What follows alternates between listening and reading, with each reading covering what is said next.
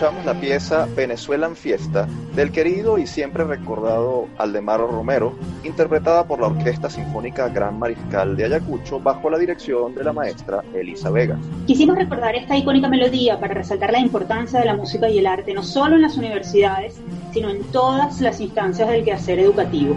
Constituye una herramienta imprescindible para enriquecer el espíritu humano y formar ciudadanos integrales. Por cierto, más adelante recibiremos en este espacio de encuentro a Elisa Vegas, quien nos hablará sobre una alianza recién establecida entre la Universidad Metropolitana UNIMED y esta importante orquesta sinfónica del país en pro del disfrute de la música por parte de los caraqueños.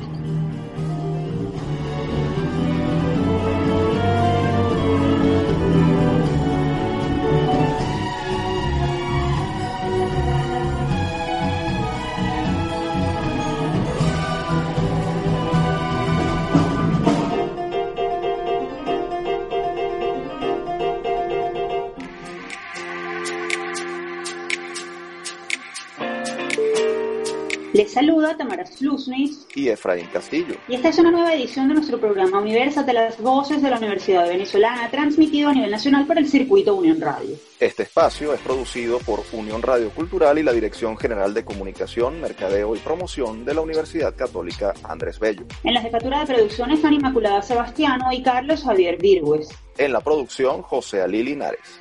Y en la dirección técnica, San Fernando Camacho y Giancarlos Caraballo, con apoyo de Miguel Ángel Villamizar y Miguel Ángel Paiva. Actualidad Universitaria. Comenzamos en el estado Sucre porque esta semana la sede de la Universidad de Oriente en Cumaná volvió a ser blanco de actos vandálicos. Tras el robo y destrucción del Instituto de Oceanografía y otras dependencias ocurridos en meses anteriores, esta vez desconocidos incendiaron la biblioteca, tras lo cual fueron destruidos cientos de libros pertenecientes al acervo de la institución educativa. El Consejo Universitario de la Universidad de Oriente exigió nuevamente seguridad a las autoridades gubernamentales y denunció además que le fue confiscada por la alcaldía de Cumaná una unidad de transporte perteneciente a la institución. Desde varias casas de estudios, autoridades, dirigentes gremiales y estudiantes rechazaron este nuevo atentado contra la UDO y la Academia Venezolana. En Universate nos unimos a estas voces de repudio ante lo que representa un acto de barbarie. Nos vamos a la región andina, donde el rector de la Universidad Nacional Experimental del Táchira, UNED, Raúl Casanova Hostos, denunció que el pasado fin de semana se registró un robo en las instalaciones del Jardín Botánico del Estado Táchira, adscrito a la institución y ubicado en el Parque Natural Paramillo. La máxima autoridad de esta casa de estudios detalló que los malhechores se llevaron el aire acondicionado que mantenía conservados los especímenes vegetales del herbario JJ Pacheco, que pone esto en peligro a más de 20.000 especies vegetales colectadas en casi todas las regiones de la entidad andina durante más de 40 años de investigación. Nos vamos al centro del país porque el Consejo Universitario de la Universidad de Carabobo aprobó no reanudar las actividades académicas del semestre bajo la modalidad virtual o a distancia. Según establece la resolución publicada este 26 de mayo, la decisión se tomó luego de revisar los informes enviados por las siete facultades de la institución y obedece a las precarias condiciones socioeconómicas en las que se encuentran los integrales de la comunidad universitaria, el deficiente equipamiento tecnológico personal e institucional, el ineficiente servicio de Internet y la crisis del sector eléctrico que afecta a los universitarios de Carabobo, Aragua y Cojedes. El Consejo Universitario acordó exhortar a las facultades a que realicen acompañamiento académico formativo de los estudiantes durante este periodo, hasta que se puedan reprogramar y normalizar las actividades. El secretario de la universidad, Pablo Aure, manifestó su desacuerdo con esta decisión. Señaló que se estaba coartando la posibilidad de avanzar a los estudiantes. Dijo estar convencido de que aún se podía salvar el semestre y mantener la universidad abierta y activa señaló que la presencia del docente que atiende al alumno en un foro, en un correo o en un chat es garantía de que pronto se regresará a la presencialidad. En otras noticias les comentamos que el ministro de Educación Universitaria César Trompis anunció que a partir de ahora las becas estudiantiles académicas de Fundayacucho y de Ayudantía serían canceladas a través del sistema Patria creado por el gobierno nacional. Trompis detalló que a cada estudiante beneficiario se le depositó un total de 320 mil bolívares, correspondiente a un mes, monto equivalente a menos de 2 dólares al cambio oficial. Las reacciones no se hicieron esperar. Representantes estudiantiles de la UCB, la UCLA, LUZ, UDO, Universidad de Carabobo, entre otras, rechazaron la medida y la calificaron como discriminatoria, pues solo incluye a los alumnos que estén registrados en el sistema Patria. Dijeron que además no queda claro cuáles son los criterios socioeconómicos y académicos aplicados por el Ministerio de Educación Universitaria para el otorgamiento de ese monto tan bajo. También denunciaron que el Ministerio tenía más de un año sin entregar las becas estudiantiles. Precisamente para conversar sobre este tema recibimos vía Zoom a María Elena Parra, estudiante de Ciencia Política y presidenta del Movimiento Estudiantil Sí Universitaria 2020 de la Universidad del Zulia Luz. Bienvenida, María Elena. Hola, muchísimas gracias por el espacio, de verdad que sí. Eh, estas ventanas son muy importantes para nosotros, para poder expresarnos. María Elena, ¿cuál es la posición de los estudiantes respecto a este anuncio del Ministerio sobre el otorgamiento de becas estudiantiles a través del sistema Patria? Bueno, mire, es una posición totalmente de rechazo. O sea, de un rechazo contundente, de un rechazo decepcionante, de un rechazo eh, de una acción aberrante que simplemente busca politizar lo que es no solamente un beneficio, sino una asignación por un estatus académico que tenemos los estudiantes desde antes que este sistema estuviera eh, en el poder. Ahora, desde el movimiento estudiantil, eh, María Elena, ¿se lleva alguna cifra sobre el número de estudiantes beneficiarios de estas ayudas? Bueno, mira, nosotros tenemos básicamente ese beneficio o, como se le conoce como em, asignación beca universitaria, desde hace un año no tenemos registro, porque resulta que, eh, por ejemplo, en el caso de la Universidad del Zulia, Dixe, tiene un año básicamente paralizado, donde los estudiantes no tenemos ningún tipo de depósito por parte de esa asignación. Entonces no tenemos como un registro preciso. Lo que sí sabemos es que no todos los estudiantes tienen el carnet de la patria ni están Em, inscritos en ese sistema patria, entonces es una medida que totalmente excluye eh, a los estudiantes de sus derechos y de sus garantías que están contemplados en la ley de universidades. Ciertamente eh, no hay registros desde hace un año y ahora ese dinero está siendo migrado al carnet de la patria. Eh, ese monto que anunció el, el ministro es de menos de dos dólares. ¿Qué opinas de esto? Bueno, mira, más que una opinión, yo creo que esto es como una burla a los estudiantes. Eh, exactamente el monto es de 1,63 dólares, que equivale a 320 mil bolívares. Es decir, nosotros no podemos pagar ni siquiera dos días de pasaje estudiantil con ese monto. Eh, los estudiantes no simplemente eh, no queremos o rechazamos la asignación solo por hacerlo, sino que no es un beneficio, no es una beca que nos beneficie en realidad. Ahora, María Elena, eh, ¿qué acciones piensan implementar desde el movimiento estudiantil en alianza con otras universidades? ¿Han estado conversando sobre este tema para, no sé, para emitir alguna resolución conjunta o hacer un pronunciamiento eh, eh, conjunto que pueda eh, de alguna manera alzar la voz frente a esta situación? Bueno, ya hemos realizado una serie de protestas vía 2.0, que es ahorita por la situación de la pandemia, la, única herramienta que tenemos así disponible de forma inmediata, pero nos hemos estado reuniendo a través también de este medio, reuniones Zoom u otros canales, y hemos estado eh, articulándonos en diferentes actividades que van a buscar rechazar y también abrir un debate nacional sobre esto que está ocurriendo, porque esto no simplemente es una asignación a una beca,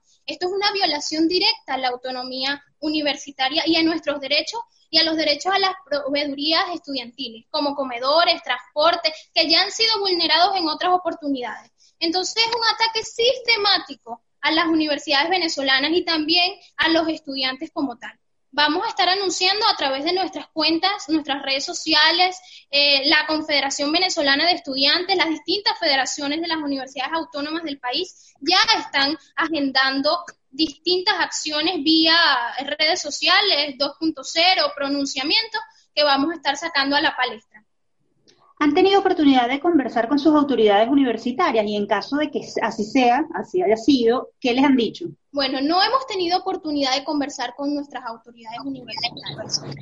De hecho, eh, ellos tienen bastante tiempo que eh, por el tema de la pandemia, algunas universidades son las que se están reuniendo o están haciendo consejos universitarios Pero en el caso de la Universidad del Zulia, que también hay una injerencia por parte de un vicerrector administrativo designado eh, por el CNU, que es una violación también a la autonomía universitaria, hemos tenido muchos problemas y no hemos podido conversar con ellos. Sin embargo, en sus cuentas y en sus redes sociales, muchos se han pronunciado y han reposteado nuestros eh, diferentes posts y nuestras diferentes declaraciones en apoyo a esta situación o en rechazo, más bien dicho, a dicha acción. ¿Cuál es el mensaje que le dan a todos los estudiantes universitarios de Venezuela, María Elena, en este momento? El mensaje es muy claro. Tenemos una situación bastante compleja. Tenemos una situación donde la academia está siendo vulnerada, donde la universidad está siendo vulnerada, donde la autonomía y nuestros derechos como universitarios está siendo vulnerada y tenemos que ser firmes. Hemos tenido más de 73 ataques eh, o hechos delictivos en las universidades y eso es un claro ejemplo de lo que nosotros representamos para el país y la amenaza tan grande que somos. Entonces mi mensaje es a seguir de pie, a no rendirse, a pesar de las adversidades, seguir ahí, seguir luchando. María Elena, gracias por atender nuestra invitación y desde acá podemos decirte únicamente que esperamos que sigan luchando por la Venezuela de lo posible. En ustedes está el futuro del país. Así es, después de las nubes, el sol. Así es. Ustedes escuchaban a María Elena Parra, estudiante de Ciencia Política y presidenta del Movimiento Estudiantil SIC Universitaria 2020 de la Universidad del Zulia Luz. Hora de hacer nuestra primera pausa. Al regreso, conoceremos cómo el Movimiento de Educación Popular Fe y Alegría ha aplicado en la mayoría de sus escuelas las distintas alternativas de clases a distancia. No se retiren, somos Universate, las voces de la Universidad Venezolana.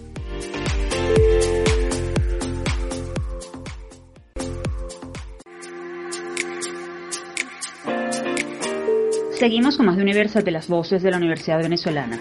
Recuerden que pueden comunicarse con nosotros a través de nuestras redes sociales, arroba Universate Radio en Twitter e Instagram. En esta parte del programa hablaremos de formación en tiempos de cuarentena y conoceremos cómo el movimiento Fe y Alegría ha venido enfrentando el reto de educar a distancia en medio de las dificultades que enfrentan sus docentes y estudiantes. Esto y más a continuación. Desde el campus. La situación de crisis que viven los venezolanos se agudiza en lo económico, social y político. A esto se le suma la pandemia por la COVID-19 que ha puesto en jaque al sistema educativo. En medio de tantas necesidades, el movimiento Fe y Alegría decidió mantener activo su compromiso y trabajo de formación a más de 100.000 niños y jóvenes en todo el país. Por ello, para tratar de atender a toda su población, creó una estrategia llamada Plan de Contingencia COVID-19 Educación en Casa, que busca, a través de distintas modalidades, proseguir con los planes formativos en todos los niveles. La estrategia, sin duda, es un referente que puede y debe ser tomado en consideración como solución ante la crisis. Por ejemplo, la Radio Escuela, uno de sus proyectos bandera, ha estado transmitiendo orientaciones dirigidas a los docentes. Sin embargo, no pueden llegar a todas las ciudades del país debido a que los equipos se ven afectados por las deficiencias en los servicios básicos. Para zonas rurales y urbanas, donde no hay cobertura ni de radio ni de telefonía celular, hay docentes que se dan a la tarea de reproducir, a veces a mano, hojas con orientaciones para los alumnos y los educadores, los cuales se entregan casa por casa. Además, para básica, bachillerato y estudios universitarios, están recurriendo a otras estrategias como las clases y actividades de seguimiento a través de grupos de WhatsApp, para lo cual cuentan con el trabajo de directores y planteles, de directores de planteles y de profesores que utilizan sus propios equipos para ejecutar esas labores. Actualmente, Fe y Alegría tiene activa una campaña titulada Maestros al teléfono que busca recaudar fondos que permitan entregar equipos inteligentes a sus docentes, ya que cerca de 40% de ellos no puede realizar labores a distancia por la falta de equipo. Como puede notarse, son muchas las dificultades, pero también mucho el empuje que le está poniendo fe y alegría a esta estrategia, la cual indudablemente es un ejemplo de lucha que tiene que ser conocido y debería ser replicado en todos los niveles educativos. Precisamente por eso hoy recibimos vía Zoom a la profesora Noelis Aguilar, ella es directora nacional del programa Escuelas de Fe y Alegría para que nos hable sobre esta iniciativa creada y ejecutada por educadores venezolanos egresados de nuestras universidades. Un gusto recibirla, profesora. Bienvenida a Universate. Hola a todos, de verdad agradecida por el espacio y poder compartir el proceso que está viviendo Fe Alegría en estos tiempos de COVID-19. ¿Cuál es el estatus actual del plan de contingencia que pusieron en marcha por la crisis de la COVID-19?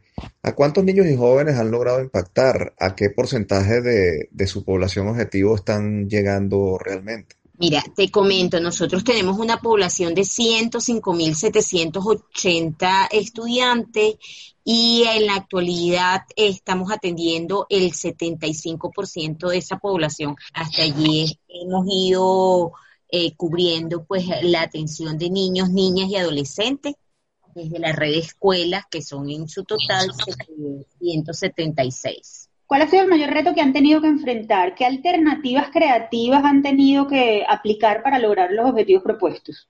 Mira, vale señalar que para nosotros el pasar a una modalidad a distancia sin estar preparado y por todo lo que todos conocemos eh, la crisis en servicios, situación socioeconómica de nuestra población, en el entendido que eh, prioritariamente el foco de nuestra atención está en la población más vulnerable, que en su mayoría no cuentan con los medios ni los recursos para dar respuesta a una modalidad.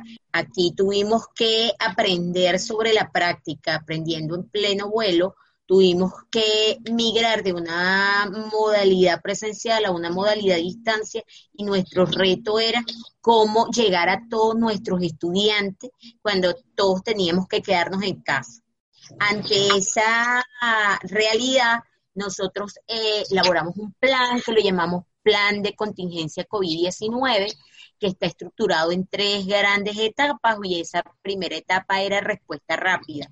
Eso implicó para nosotros organizarnos a nivel nacional, a nivel de los equipos nacionales, regionales y de centros educativos para poder generar eh, la estructura necesaria y un nivel de coordinación que nos permitiera atender y llegar a esta población de estudiantes, teniendo presente que muchos de ellos no disponen de los recursos tecnológicos como un teléfono inteligente, eh, conectividad, lactos, computadoras, canaimitas, tablets, eh, eso para nosotros es una, una, limitante. Lo otro, bueno, no, no es verdad que todos tenían televisión, no es verdad que todos tienen acceso a la radio. Entonces, lo primero que hicimos fue un levantamiento rápido de cuáles eran esas condiciones en las que se encontraba nuestra población. Luego, a partir de allí, la propuesta era una eh, implementar estrategias multimodal.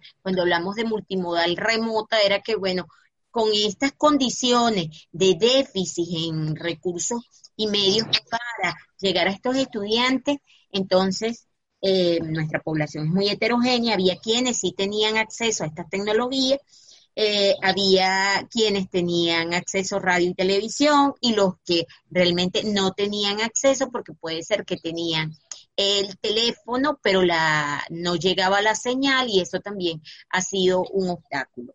Eh, otros no hay electricidad, los los cortes de luz han sido muy recurrentes, sobre todo en el interior del país, y tener presente todos esos riesgos nos llevó a establecer una serie de estrategias para mitigarlo.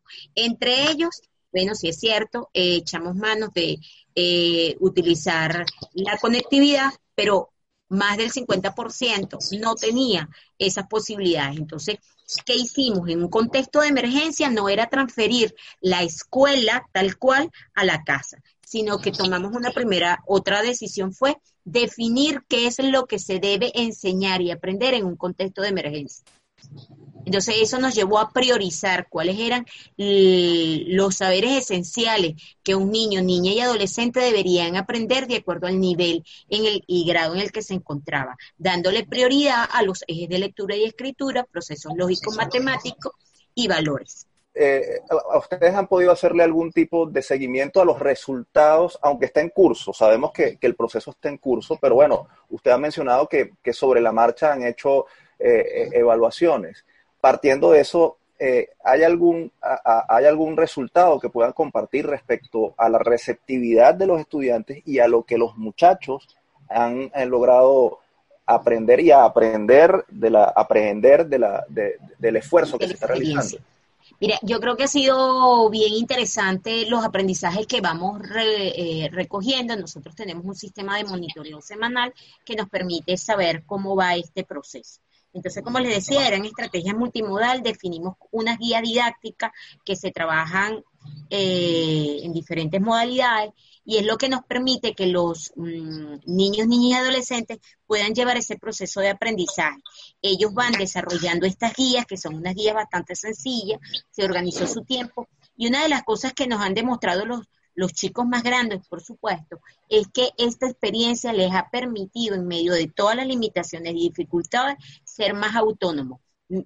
Poner en práctica esos saberes que ellos habían desarrollado en la modalidad presencial, transferirlos a esta modalidad a distancia y poder desarrollar, porque este es un aprendizaje más basado en competencia, entonces poder llevar estos aprendizajes desde el punto de vista socioemocional, cognitivo, a esta experiencia. Y muchos de ellos, aunque bueno, a veces se, eh, se sienten frustrados porque hay algunas actividades que no les es tan fácil, más sin embargo ellos han podido a través de la asesoría de los docentes poder aclarar las dudas y poder avanzar. Profesora, hace unos días se dio a conocer la campaña Maestros al Teléfono. Díganos en qué consiste y cómo la gente puede colaborar. Fíjate, eh, nosotros, tal como les decía al principio, identificamos cuáles eran las limitaciones en recursos, no solamente de estudiantes, sino del personal, y, y entre ellos nos dimos cuenta el déficit de tecnología o de dispositivos tecnológicos de nuestros docentes. También identificamos que el teléfono es una gran herramienta en estos momentos en la cual el docente puede desarrollar contenido. Entonces es económico, es fácil de manejar y ante ello, pues eh, decidimos desarrollar de la mano con una organización de la compañía de Jesús, unidos en la misión, desarrollar la campaña Maestros al Teléfono, que consiste en invitar a toda la sociedad civil a colaborar y a contribuir en dar su aporte para poder adquirir unos dispositivos móviles y poder entregar en las escuelas la posibilidad pues, que tengan este, este dispositivo en la escuela y poder desarrollar contenido para el proceso de enseñanza-aprendizaje en, una, en esta nueva realidad donde tenemos que estar en una permanente innovación. Y para eso... Ajá. ¿Sí? ¿Sí? le iba a preguntar precisamente cuál era el mecanismo para, eh, eh, para poder colaborar. Mira, eh, tenemos que la información está en, Instagram, allí en, en la cuenta de Unidos en la Misión. Lo que tienes es que eh, buscarle esa cuenta, darle like a, la, a esa cuenta si estás interesado en hacer tu donativo, lo puedes hacer también en moneda venezolana, ahí está la cuenta, lo puedes hacer en eh, allí en la cuenta en acá en Venezuela, donde puedes donar y está también la información si lo quieres hacer en moneda extranjera. Eh, la información se encuentra en la cuenta de Unidos en la Misión y lo puedes ubicar en Instagram. Un último mensaje, un último mensaje que puede darle a la comunidad educativa de Venezuela, tomando en consideración la experiencia que han venido desarrollando en esta contingencia y bueno, en 65 años de historia. Mira, eh, yo sí invitaría a toda la comunidad y a toda la sociedad eh, venezolana a que sumemos todos nuestros esfuerzos para seguir contribuyendo con la educación. Este es uno de los derechos que nos habilita como ciudadanos, al cual no podemos renunciar, pero requiere de mucha inversión y sobre todo en Venezuela. Y es un medio a través del cual podemos salvar vidas, brindando oportunidades a muchos niños, niñas y adolescentes, aún en, en un tiempo tan adverso y de tanta incertidumbre, pero que no perdamos nunca la esperanza ni la fe. Yo creo que todos unidos, invirtiendo en educación, es, el es uno de los tantos caminos para recuperar al país, salvar vidas y seguir en esa ruta de desarrollo con el cual todos estamos soñando, soñamos, pero con cable a tierra, trabajando de manera ardua y comprometida todos los días. Profesora, gracias por su tiempo. Desde Universate enviamos nuestras palabras de admiración y de respeto a todos los maestros de fe y alegría y por supuesto a los educadores del país. Gracias. Gracias a ustedes por el espacio. Ustedes escuchaban a la profesora Noel Viz Aguilar, directora nacional del programa Escuelas de Fe y Alegría. Tiempo de hacer nuestra segunda pausa. Al regreso conversaremos sobre la seguridad personal en estos tiempos de contingencia. Despedimos este bloque con una importante frase del siempre recordado sacerdote jesuita José María Velas, fundador del movimiento Fe y Alegría en 1955. Fe y Alegría empieza donde termina el asfalto, donde se acaba el cemento, donde no llega el agua potable, es decir, donde están los auténticos olvidados de su propia sociedad. Ya venimos, somos Universate, las voces de la Universidad Venezolana.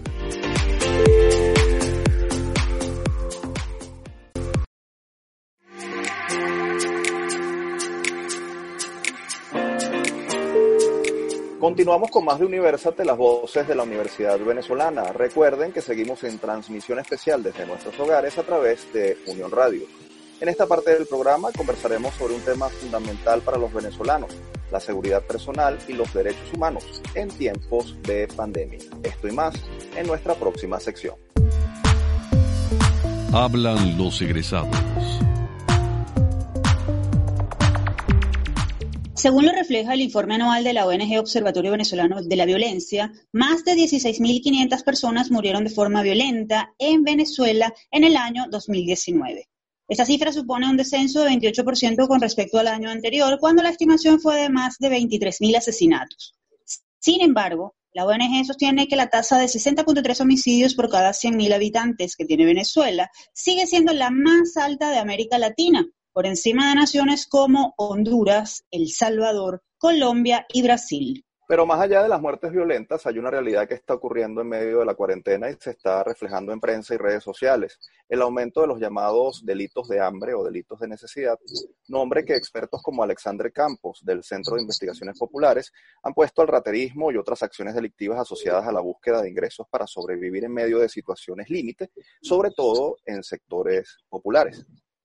¿Qué podría pasar en los próximos meses? ¿Qué medidas de precaución pueden tomar los ciudadanos en este sentido?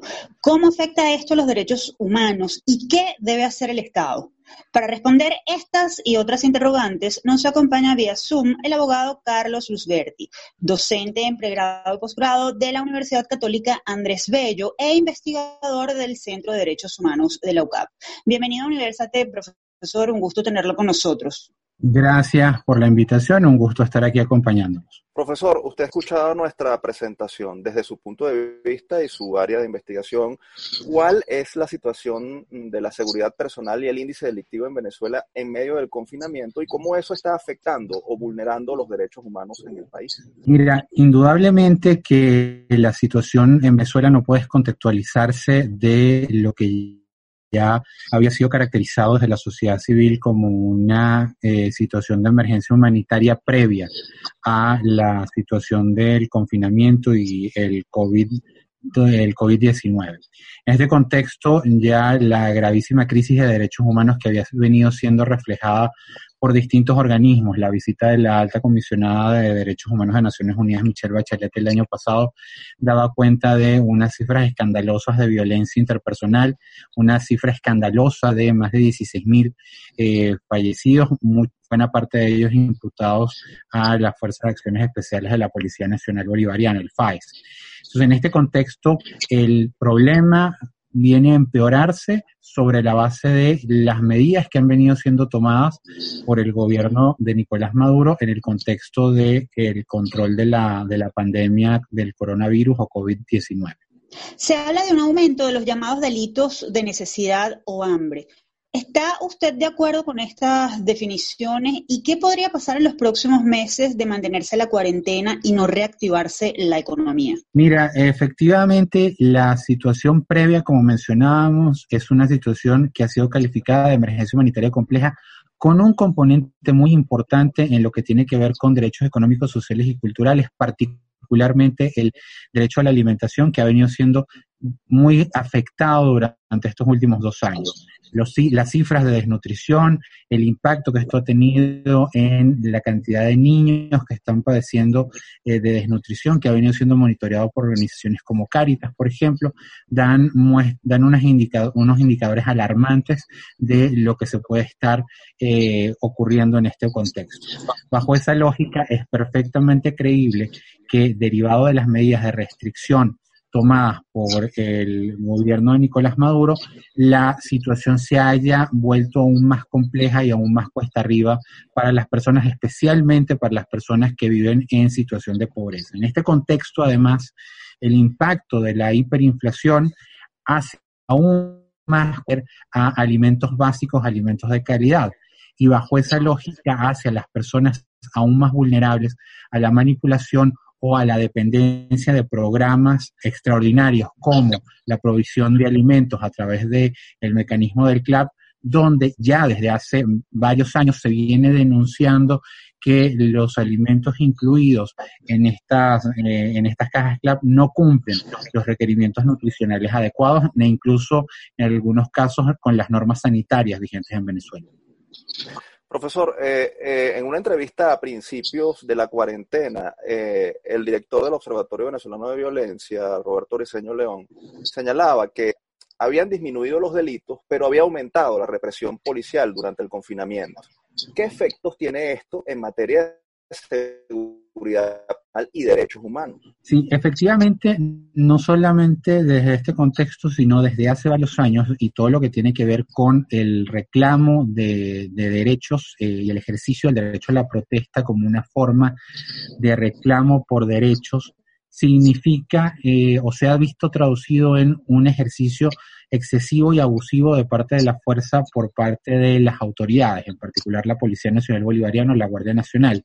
Esto, ojo, no es solamente un fenómeno venezolano, es una corriente que se pudo ver claramente en toda Latina durante 2018-2019, como ocurrió con la represión de las protestas en Chile, la represión de las protestas en Ecuador, en Bolivia, en, en Colombia, eh, en el contexto general de uso excesivo de la fuerza. Y esta misma tendencia que ya en Venezuela habíamos venido viendo se ha visto agravada en el contexto de la pandemia, porque al final del día no se trata ya solamente de manifestantes que ejercen su legítimo derecho de reunión y libertad de expresión cuando reclaman, por ejemplo, por eh, medidas democráticas como vimos durante el año 2017 y son reprimidos, sino que, como ha venido mostrando no solamente el Observatorio de Violencia, sino el Observatorio de Conflictividad Social, las demandas o los reclamos en forma de protesta eh, que se traducen en reclamos por servicios públicos, en particular el acceso al agua potable, fundamental en este contexto de eh, pandemia para poder soportar lo que tiene que ver con las medidas sanitarias adecuadas. Profesor, según el Observatorio Venezolano de Violencia, ha habido disminución de los homicidios. ¿Por qué cree usted que se presenta esta disminución eh, de los índices de este delito? ¿Hay una mejora en la situación de derechos humanos tras esta cifra? ¿O simplemente la delincuencia migró a una actividad ilícita más organizada? Ciertamente, como ustedes mencionaban, eh, es un dato en el contexto que ha mencionado el, equipo del observatorio de, el observatorio de violencia de una reducción, aun cuando sigue siendo un número alarmante en Venezuela hecho que no tenemos una información eh, veraz, oportuna, emitida por los órganos de seguridad ciudadana que nos permitan confrontar y hacer una verdadera Contraloría Social a la efectividad de las políticas públicas. Incluso los datos del observatorio son datos obtenidos a partir de proyecciones y a partir de análisis que ellos vienen haciendo desde hace mucho tiempo con su propia metodología. Entonces, desde ese punto de vista, si bien es cierto puede existir una reducción de homicidios, todavía seguimos ocupando primerísimos lugares en lo que tiene que ser un gravísimo problema. Y dentro de esa cifra de eh, violencia interpersonal, de homicidios ocurridos a manos de las fuerzas de seguridad del Estado. Profesor, usted es investigador en el área de derechos humanos y la seguridad personal es sin duda un derecho humano cómo la impunidad puede contribuir con la vulneración de este derecho. Mira, indudablemente la seguridad ciudadana, la seguridad personal es un derecho, es también una de las dimensiones de el concepto global que se maneja de seguridad humana, que incluye el desarrollo humano e involucra la interrelación de múltiples actores, condiciones y factores que implican la relación entre el Estado y la sociedad. Y esto se ve reflejado en la necesidad de políticas y programas dirigidos por los gobiernos que atiendan a la vigencia no solamente del derecho a la seguridad personal o la seguridad ciudadana particularmente, sino el contexto o el conjunto de todos los derechos económicos, sociales y culturales. Desde este punto de vista, la idea de seguridad ciudadana reafirma la noción de integralidad e interdependencia eh, de los derechos. En una situación de gravísimo deterioro del derecho a la salud, a la educación, a la alimentación, a la vida, el problema de seguridad ciudadana es un problema multifactorial. La falta de políticas adecuadas coherentes de parte del Estado venezolano impacta directamente en la calidad de vida de las personas. No podemos olvidar que dentro de ese conjunto de derechos, el derecho a la justicia, que va de la mano con el concepto de impunidad, ha venido siendo cuestionado desde hace mucho tiempo por la falta de independencia, imparcialidad y la capacidad del Poder Judicial en Venezuela para garantizar los derechos de las personas. ¿Qué recomendaciones hay que hacer a la ciudadanía en estos tiempos? Tanto a la clase media como a la de las zonas populares que viven dos dinámicas distintas pero sufren las consecuencias de la acción delictiva.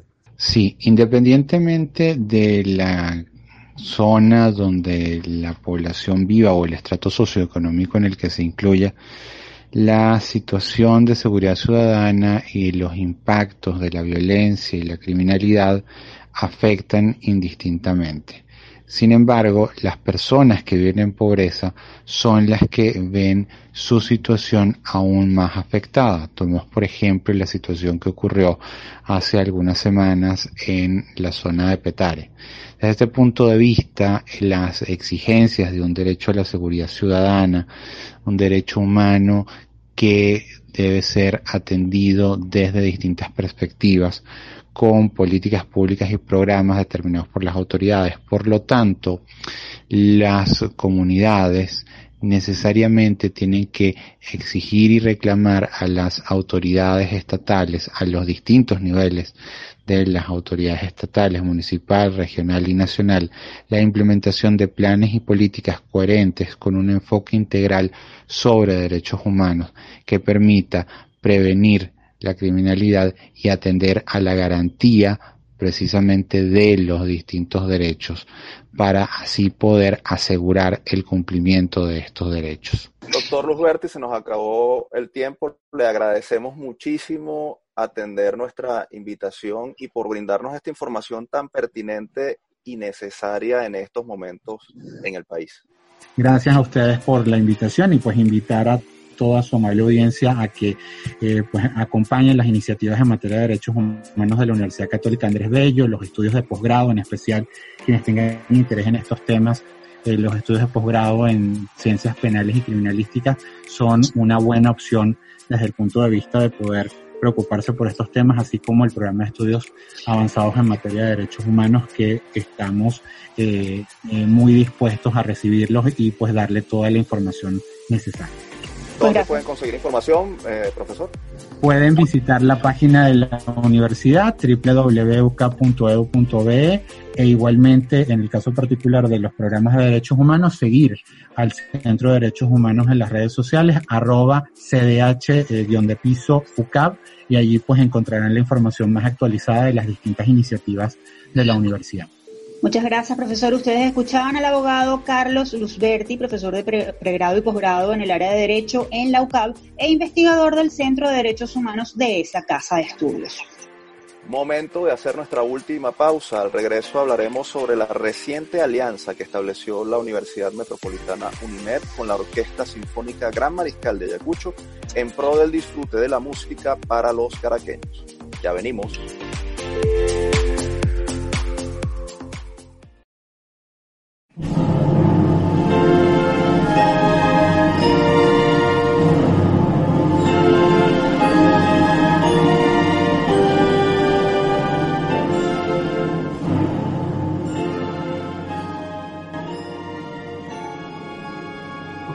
Estamos de vuelta con la última parte de Universate. Si quieren escuchar cualquiera de los programas anteriores, recuerden que los episodios están disponibles en iVoox, Spotify y iTunes. Allí somos Producción Universate. Es momento de conocer cómo la cultura sigue ganando espacios dentro de nuestras instituciones de educación superior. Esto y más a continuación. En la agenda. La Orquesta Sinfónica Gran Mariscal de Ayacucho y la Universidad Metropolitana, UNIMED, establecieron una alianza con la finalidad de convertir al paraninfo Luisa Rodríguez de Mendoza en la nueva sede de conciertos de la orquesta. Este convenio es un paso significativo para la Sinfónica de Ayacucho, que en 2019 celebró su 30 aniversario y hasta ahora no contaba con sede permanente para sus conciertos y presentaciones. El acuerdo cobra aún más relevancia al producirse en medio de la cuarentena por la COVID-19, pues representa una clara apuesta de parte de ambas instituciones por el arte en el país como una pieza fundamental para el pronto reencuentro de todos los venezolanos. Precisamente para brindarnos más detalles sobre esta alianza, nos acompaña vía Zoom Elisa Vegas, directora de la Orquesta Sinfónica Gran Mariscal de Ayacucho. Un placer recibirla en Universate, maestra. Hola, encantada de acompañarlos y muchísimas gracias por esta invitación. Elisa, ¿bajo qué premisas se firmó este convenio con la UNIMED y qué representa para la Sinfónica Gran Mariscal de Ayacucho? Bueno, nosotros en la Sinfónica Ayacucho llevamos dos años haciendo una temporada estable de conciertos en el Paraninfo de la Universidad Metropolitana, que es la sala más grande y más importante que ellos tienen en esa universidad. La temporada de conciertos para nosotros, y eh, tanto para nosotros como para ellos, ha resultado muy exitosa porque parte de, la programación que hemos llevado a cabo em, permite que distintos targets, debido a que el género musical siempre ha sido muy variado.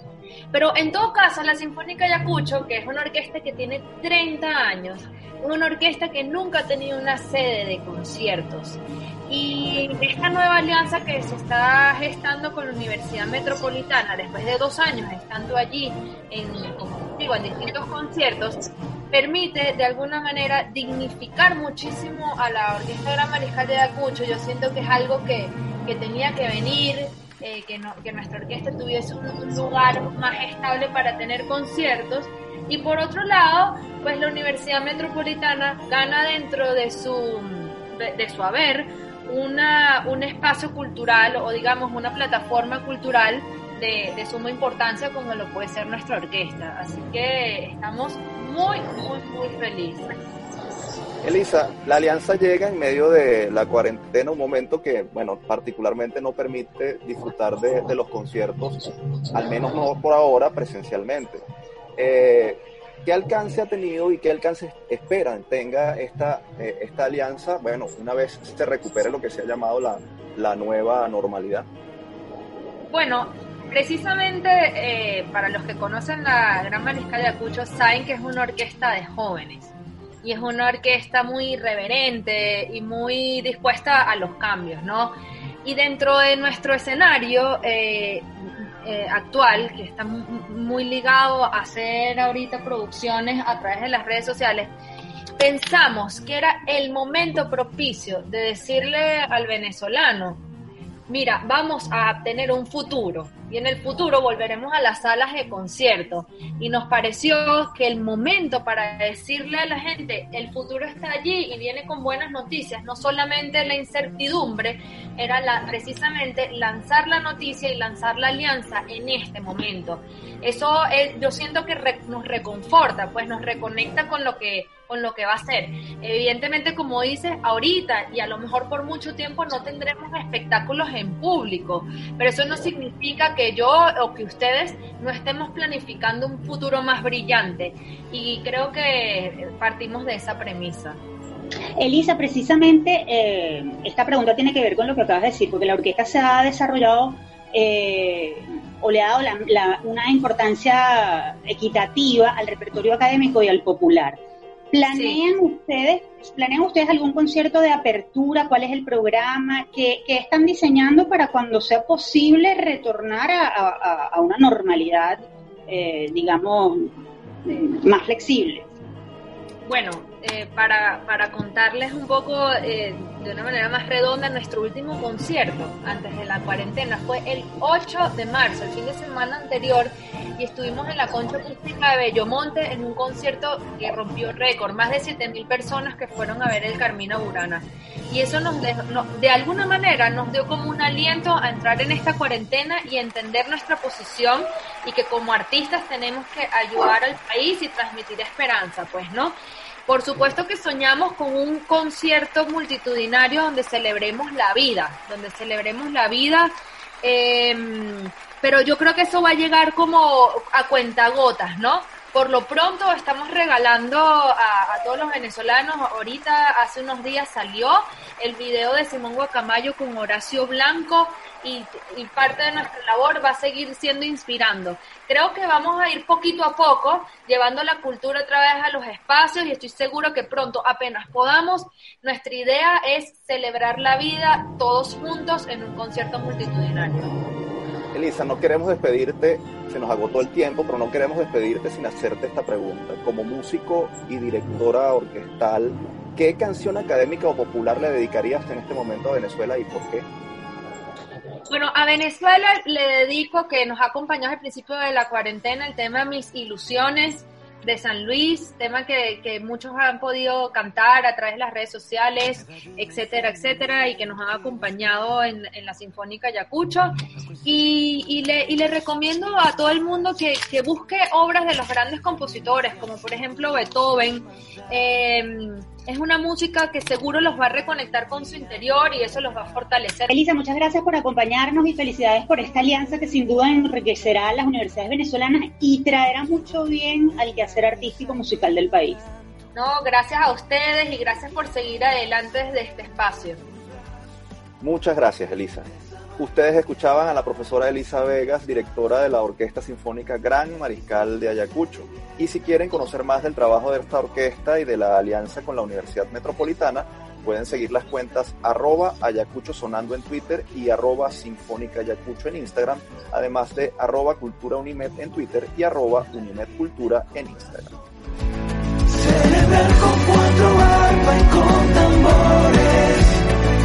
Trabajo ya vendrán tiempos mejores. Ahora sí, nos despedimos, Tamara, no sin antes compartir con nuestra audiencia la acostumbrada frase de la semana.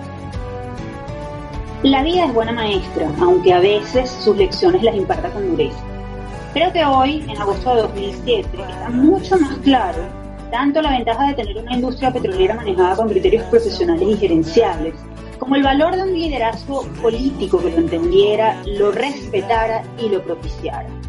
Es lo que se me ocurre cuando con frecuencia paso frente a la sede de PDVSA en La Campiña y veo en su fachada los enormes retratos de Ernesto Che Guevara, Ali Primera, Fabricio Ojeda y, cuando no, el actual presidente de la República. Estas palabras las escribió el abogado, doctor en ciencias políticas y profesor universitario Ramón Guillermo Aveledo en su libro La Cuarta República, la virtud y el pecado. quieren volver a escucharnos, todos nuestros programas están disponibles en las plataformas iVoox, Spotify y iTunes. Allí somos Producción Universal. Este espacio fue producido por Unión Radio Cultural y la Dirección General de Comunicación, Mercadeo y Promoción de la Universidad Católica Andrés Bello. En la jefatura de producción estuvieron Inmaculada Sebastiano y Carlos Javier Virgües. En la producción, José Ali Linares. En la dirección técnica, Fernando Camacho y Giancarlos Caraballo con el apoyo de Miguel Ángel Villamizar y Miguel Ángel Paiva. En la conducción, quien les habla, Tamara Sluznis y Efraín Castillo. Hasta la próxima.